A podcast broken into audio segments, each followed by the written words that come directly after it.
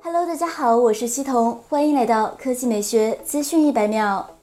如此前预告，今天上午十点，小米官方正式宣布，十一月五日下午两点将举办新品发布会，正式发布一亿像素手机小米 CC9 Pro，打造小米史上最强大的影像系统。据悉，这一次小米和三星专门定制了一颗一比一点三三英寸的超大感光元件，它和市面上常见的四千八百万像素一样。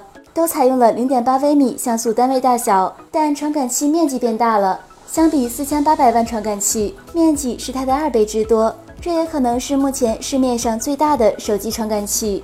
这颗传感器就是此前官宣的 ISOCELL Bright HMX，拥有超过一亿的有效像素，同时也是第一款采用一比一点三三英寸感光面积的大尺寸移动图像传感器。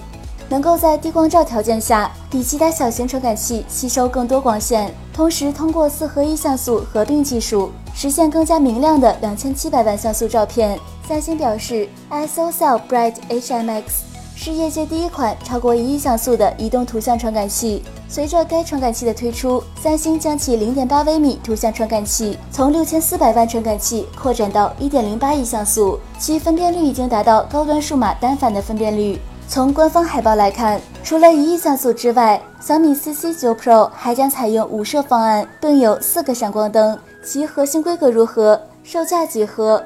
十一月五日将一一揭晓。具体如何，就让我们拭目以待吧。除了一亿像素量产机小米 CC9 Pro、小米电视五，还有小米手表。官方在预热文字介绍，小米可穿戴设备再添一员大将小米手表。作为小米的第一款手表，也是一款真正的智能手表。究竟如何在手表这样的极小体积内做到足够的智能和强大？